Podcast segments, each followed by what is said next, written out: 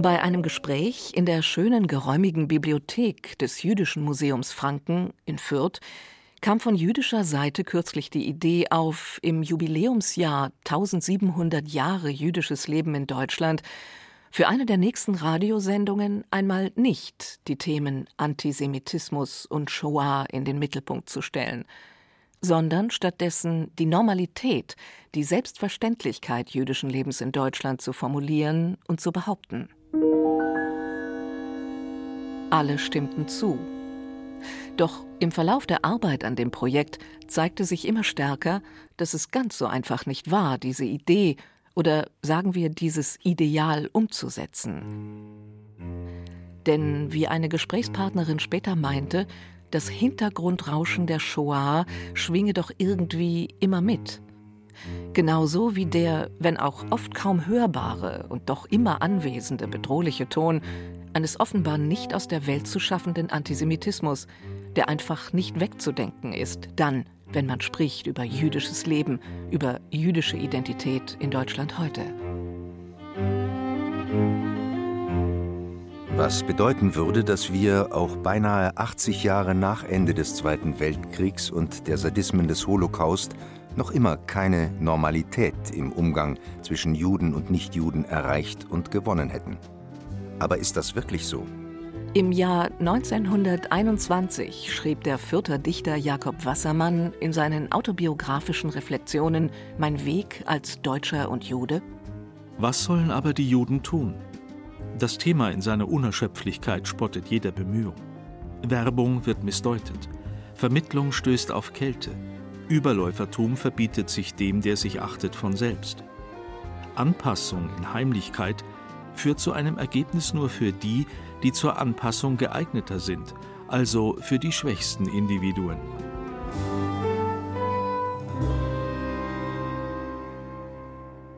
In Bayern existierten vor 1933 beinahe 200 jüdische Gemeinden, die meisten davon in Mittel- und Unterfranken. Bedeutende Zusammenschlüsse gab es unter anderem in Nürnberg und Fürth, das sogar als das fränkische Jerusalem galt. Heute, ein Dreivierteljahrhundert nach Ende des Zweiten Weltkrieges und dem Versuch der Auslöschung der europäischen Juden durch die Shoah, verzeichnen die jüdischen Gemeinden in Deutschland insgesamt nur noch knapp 100.000 Mitglieder. Dazu kommen Menschen, die nicht Mitglied einer Gemeinde sind, zwischen 30.000 und 80.000 Juden und Jüdinnen. Zusammen weniger als vor rund 100 Jahren allein in Berlin lebten. Nicht zuletzt aufgrund der geringen Zahl jüdischer Menschen in Deutschland heute ist es kaum erstaunlich, dass viele Nichtjuden hierzulande noch nie einen persönlichen Kontakt zu Juden und Jüdinnen hatten und daher wenig Kenntnis über das jüdische Leben besitzen. Wie soll da Normalität entstehen? Und wie viel Normalität ist überhaupt möglich, solange noch immer die alten Vorurteile bestehen? Das sind Vorurteile, gegen die kann man nichts machen. Also wir haben nicht alle Geld, wir sind nicht alle reich, wir sind übrigens auch nicht alle klug. Ja? Wir sind ganz normale Menschen, ganz normal. Sagt Ruth Zeslanski. 1958 geboren in Ansbach. Heute lebt die Übersetzerin in Nürnberg. Natürlich steckt der Satz von der scheinbar vereinfachenden Normalität auch voller Ironie. Und dennoch bildet er in einer pluralen Gesellschaft wie der unseren auch die Grundlage für einen selbstverständlichen Umgang im Miteinander. Für mich ist es wichtig, auf diese Normalität hinzuweisen, weil wir Juden und Jüdinnen ja jetzt seit fast 2000 Jahren anders betrachtet werden. Und ähm, ja, in der Religion gibt es Unterschiede aber abgesehen davon, dass wir anders beten und andere Traditionen haben, gehören wir, wie alle anderen, zur Gattung Homo sapiens. Was ich unter Normalität verstehe, ist, dass man sich überhaupt erstmal gar keine Gedanken macht. Muss ich denn jetzt jedes Mal überlegen, um die Leute einzusortieren in irgendeine Kategorie? Es wäre doch besser, wenn wir das gar nicht machen müssten. Es ist natürlich verständlich, warum das gemacht wird. Das ist eben ein Teil unserer äh, Versuche, uns zu identifizieren als ein Teil einer Gruppe. Aber wenn wir das überwinden, dann werden wir viele Kriege, nicht mehr führen müssen. Andrei Kovac, der Geschäftsführer des Vereins 1700 Jahre jüdisches Leben in Deutschland, erklärte kürzlich, es sei doch eben immer noch eine schwer verkrampfte Situation, wenn man sich heute im Jahr 2021 in Deutschland als Jude oder Jüdin zu erkennen gäbe. Entweder die Leute reagierten übertrieben freundlich oder übertrieben traurig. Von einer Normalität im Umgang miteinander jedenfalls sei das sehr weit entfernt. Ja, das kann ich bestätigen. Von dem Zeitpunkt an, wo ich auch selbstständig denken konnte und Eindrücke einsortieren konnte, ist es mir aufgefallen, dass man was Besonderes war und vielleicht noch ist, wenn man Jude, Jüdin in Deutschland ist. In Deutschland, glaube ich, leben zwischen 120.000 und 200.000 Juden, also marginal. Also man trifft man schon einen Juden, der dann auch sagt, ach übrigens, ich bin Jude. Und das verblüfft die Leute, die wissen auch dann vermutlich gar nicht, wie sie damit umgehen sollen. Was mache ich jetzt? Sage ich, okay, du bist Jude, ich bin katholisch, so what? Das wäre mal eine tolle Reaktion. Aber das passiert ja nicht. Und die Leute sind dann entweder betroffen, sind dann neugierig, das ist natürlich schön, wenn es von Herzen kommt. Oder wir gehen dann gleich zum Israel-Kritik über und diskutieren da weiter. Sowas wie Normalität, wenn man sich outet, ähm, gibt es nicht. Ich glaube tatsächlich, dass der persönliche Austausch einfach fehlt. Meint die Historikerin Daniela Eisenstein, geboren 1969 in Buffalo, New York. Und erst in den letzten Jahren, denke ich, ist auch in der Medienlandschaft viel mehr auch zum jüdischen Leben heute erschienen was ja auch so vorgefestigte Klischees oder Bilder, die man vom, in Anführungszeichen, Juden hat, aufgebrochen hat. Die gebürtige Amerikanerin leitet seit dem Jahr 2003 das Jüdische Museum Franken in Fürth, Schneitach und Schwabach. Unbekümmert sei der Umgang zwischen Juden und Nichtjuden beileibe noch immer nicht. Und doch habe sich schon viel verändert, nicht zuletzt durch den offenen Umgang der Medien mit dem Thema. Ich glaube, die Lindenstraße hat ja auch schon mal ein jüdisches Thema verarbeitet. Es spiegelt sich eben in Serien wieder, in Krimis, im Fernsehen, in den Nachrichten, in der Berichterstattung. Und es gibt ja auch viele Celebrities, die auch jüdisch sind und das offen sagen. Somit hat das eine Art Selbstverständlichkeit gewonnen, wie wir es eigentlich bisher nur vielleicht aus den USA kennen oder aus England. Das hat in den letzten Jahrzehnten in Deutschland tatsächlich gefehlt, aber ich glaube auch, dass das die Nachwirkungen der Shoah sind auf die Gesellschaft, dass es jahrzehntelang auch gewisse Berührungsängste gegeben hat. Und in den letzten Jahren hat sich mit den jüngeren Generationen der Blickwinkel sich etwas verändert und auch entkrampft. Und natürlich kann man viel mehr über das jüdische Leben auch erfahren, wenn man in ein jüdisches Museum geht. Es gibt mittlerweile in Deutschland viele und auch sehr gute jüdische Museen. Man muss nicht immer nach Berlin reisen, um ins Jüdische Museum zu gehen. Es reicht auch nach Frankfurt äh, oder nach München oder Fürth zu kommen.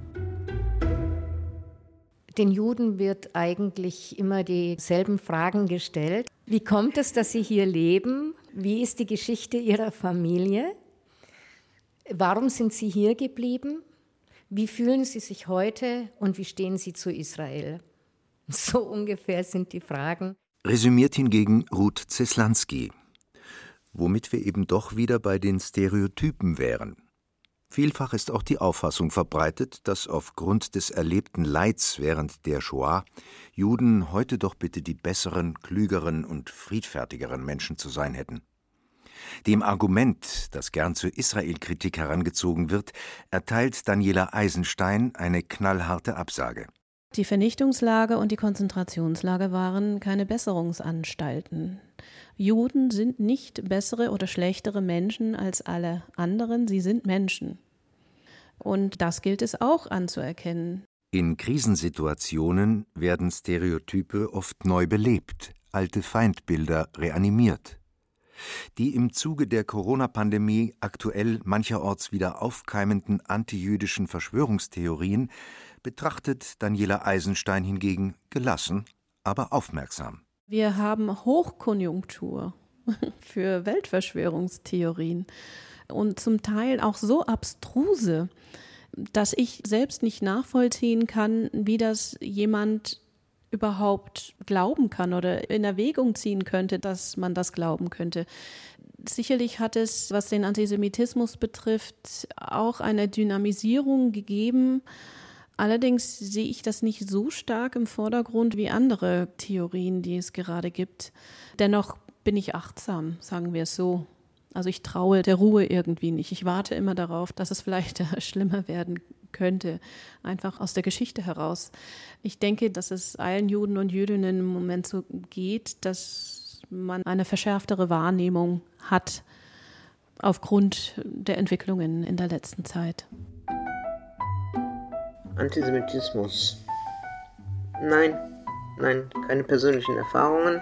Sagt wiederum Jan Guggenheim, geboren 1986 in Duisburg, heute Gemeinderabbiner in Fürth. Umgekehrt habe ich Erfahrungen, dass man mich auf der Straße sehr oft mit Shalom grüßt.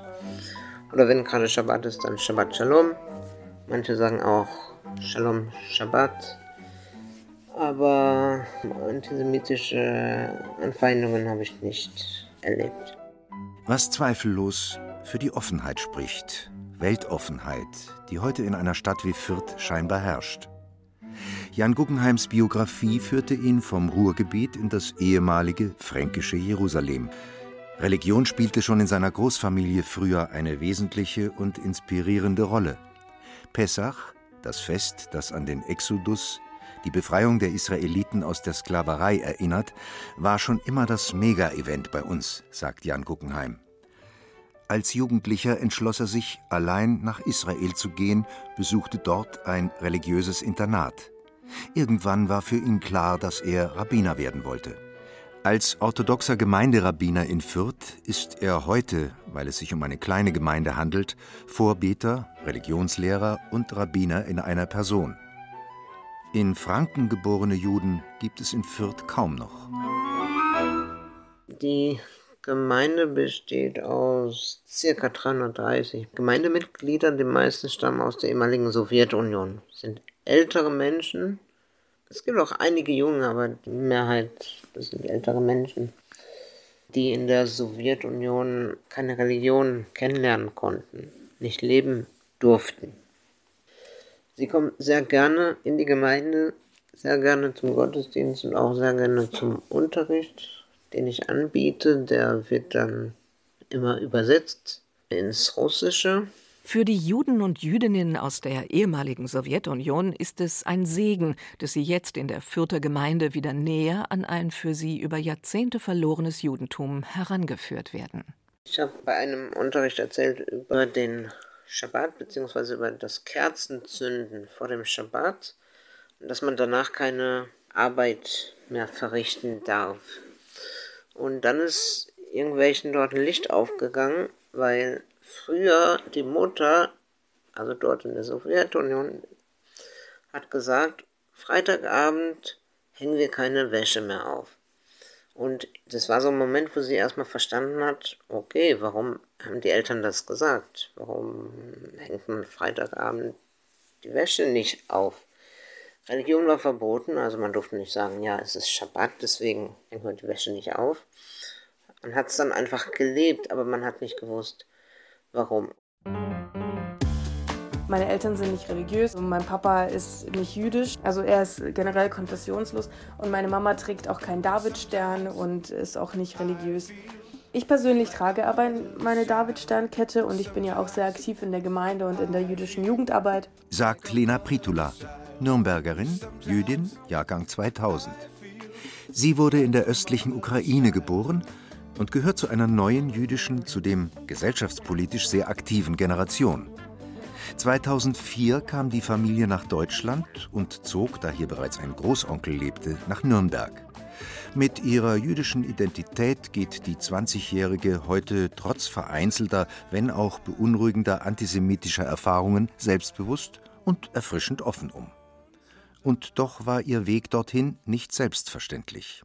Es fing an in der Grundschule, da wurde ich von einem Jungen und seinen Freunden immer mit Hey du Jude, Hey du Jude begrüßt.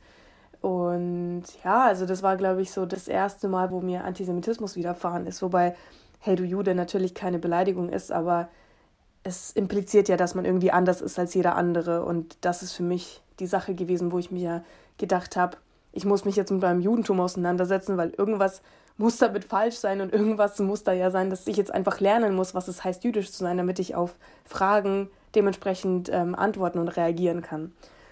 Ansonsten kann ich nur sagen, dass man in der U-Bahn, in Straßenbahn oder sonst was ähm, merkt man das natürlich schon, wenn man so gemustert wird, wenn immer so hoch und runter geguckt wird auf den Davidstern und dann teilweise auch ein bisschen angewiderte Blicke kommen von den Leuten. Also sowas merkt man schon. Durch ihre politische Aktivität wird sie gelegentlich auch konfrontiert mit ebenso absurden wie erschreckend unreflektierten Reaktionen. Wenn ich mal ein Interview gebe und es da eine Kommentarfunktion gibt, habe ich auch schon erlebt, dass Kommentare folgen wie, ja, wenn ihr Antisemitismus widerfährt, dann ist sie doch selber dran schuld, soll sie ihren Judenstern doch nicht tragen. Und sowas ist halt schon krass, also da ist einem schon ein bisschen mulmig zumute. Lena Pritula studiert heute in Nürnberg für das Lehramt und ist in mehreren jüdischen Studenteninitiativen aktiv. Unter anderem arbeitet sie für das unkonventionelle Projekt Meet a Jew, das Nichtjuden die Gelegenheit gibt, mit Jüdinnen und Juden in einen ganz persönlichen, offenen Dialog zu treten. Meet a Jew ist ein Projekt, das sich dafür einsetzt, dass jüdische Stimmen gehört werden und dass man mit Juden persönlich reden kann, mit Juden und Jüdinnen. Also sprich Sportvereine oder Schulen oder Unis können Meet a Jew anschreiben und sagen, hey, wir möchten gerne, dass zwei von eurem Team, weil es sind immer zwei, die dann zu einer Begegnung hinzukommen, ein bisschen was erzählen über das Judentum. Und die wichtigste Regel ist bei uns eben, man darf alles fragen also sprich zu uns persönlich, zu unserem Glauben, zu unseren Traditionen. Und darauf antworten wir eben. Und uns ist eben ganz wichtig, dass es auf Augenhöhe passiert. Ja, so Menschen wie du und ich, die einfach zusammenkommen und einfach was über ihr persönliches Judentum erzählen, weil es gibt nicht dieses eine Judentum. Das Judentum ist einfach so facettenreich und genau diese Facetten möchten wir auch in den Begegnungen zeigen. Meet a Jew ist ein Projekt des Zentralrats der Juden in Deutschland, mit dem Lena Pritula, wie sie sagt, super tolle Erfahrungen gemacht hat. Ich finde es wirklich toll, was für interessante Fragen gestellt werden. Also wirklich sehr tiefgründige und philosophische Fragen auch. Aber dann auch so Fragen wie, was heißt es überhaupt ähm, für dich jüdisch zu sein? Oder isst du koscher? Hältst du den Schabbat ein? Was ist der Schabbat überhaupt? Darf man sein Handy benutzen, ja oder nein? Ja, man kommt halt gut ins Gespräch und ich finde, es ist eine super tolle Initiative, die ich wirklich nur jedem empfehlen kann, sich das da mal anzugucken, weil es ist wirklich eine Herzensangelegenheit und macht auch sehr viel Spaß tatsächlich. Die deutsch-jüdische Schriftstellerin Mirna Funk erklärte kürzlich, dass wenn sie heute für Workshops in Schulen ginge und fragte, was den Schülern einfällt zu Juden und Jüdinnen, käme als Antwort Sechs Millionen sind tot und Hitler und KZ. Aber kein Wort über Rosh Hashanah, Shabbat oder Bar Mitzvah. Und das trotz 1700 Jahren jüdischen Lebens in Deutschland. Das sei ihrer Meinung nach katastrophal. Das sieht auch Lena Pritula so. 1700 Jahre, das muss man sich einmal vorstellen. Ja, wir haben 2021 und 1700 Jahre davon gibt es jüdisches Leben in Deutschland. Ich finde, das ist wahnsinnig toll. Also ich finde, das wird leider, leider nicht oft genug erwähnt. Also immer, wenn ich auf Judentum antworten soll, was das ist und wie und was, dann kommt sehr häufig das Thema Holocaust, ja, die Shoah und alle sind total verdutzt, wenn ich sage, ich bin jüdisch und ach, ich weiß gar nichts davon, ich kenne gar keine Juden, ich weiß gar nicht, wie das ist. Das Jubiläumsjahr 1700 Jahre jüdisches Leben in Deutschland ist für sie eine Chance, sich mit jüdischer Gegenwart und Geschichte zu beschäftigen.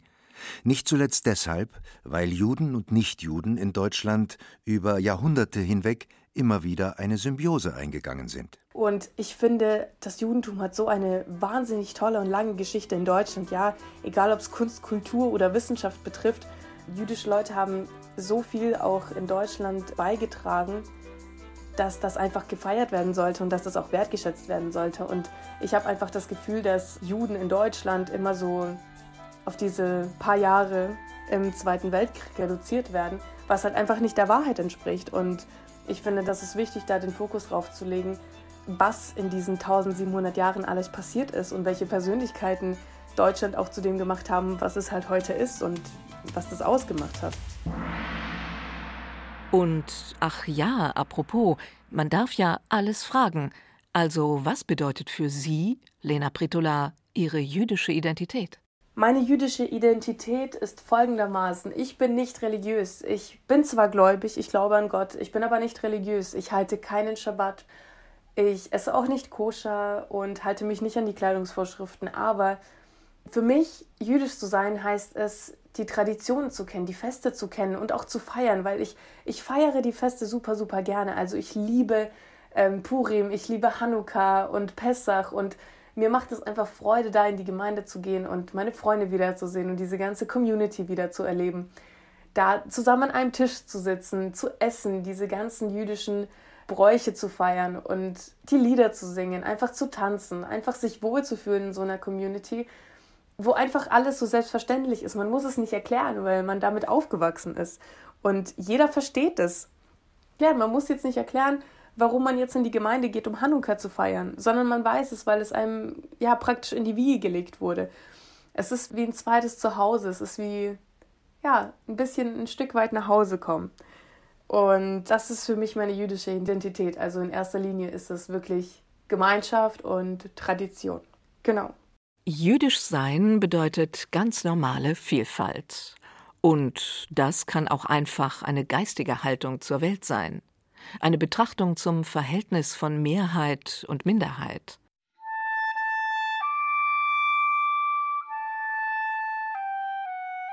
Vielleicht leitet das Jüdischsein, gerade durch die Zuschreibungen, die es so oft erfahren hat, einfach hin zur Reflexion, zur Gesellschaftsanalyse vor allem aber auch zu der Frage danach, was der Mensch eigentlich ist.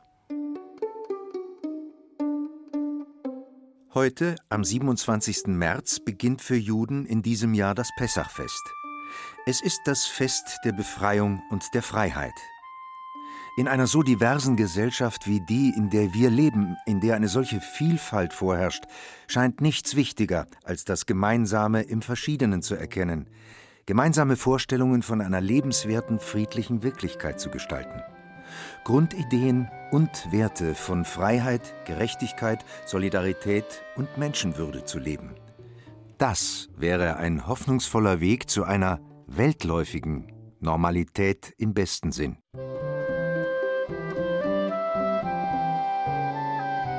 Vielleicht aber gibt es doch eine Zukunft.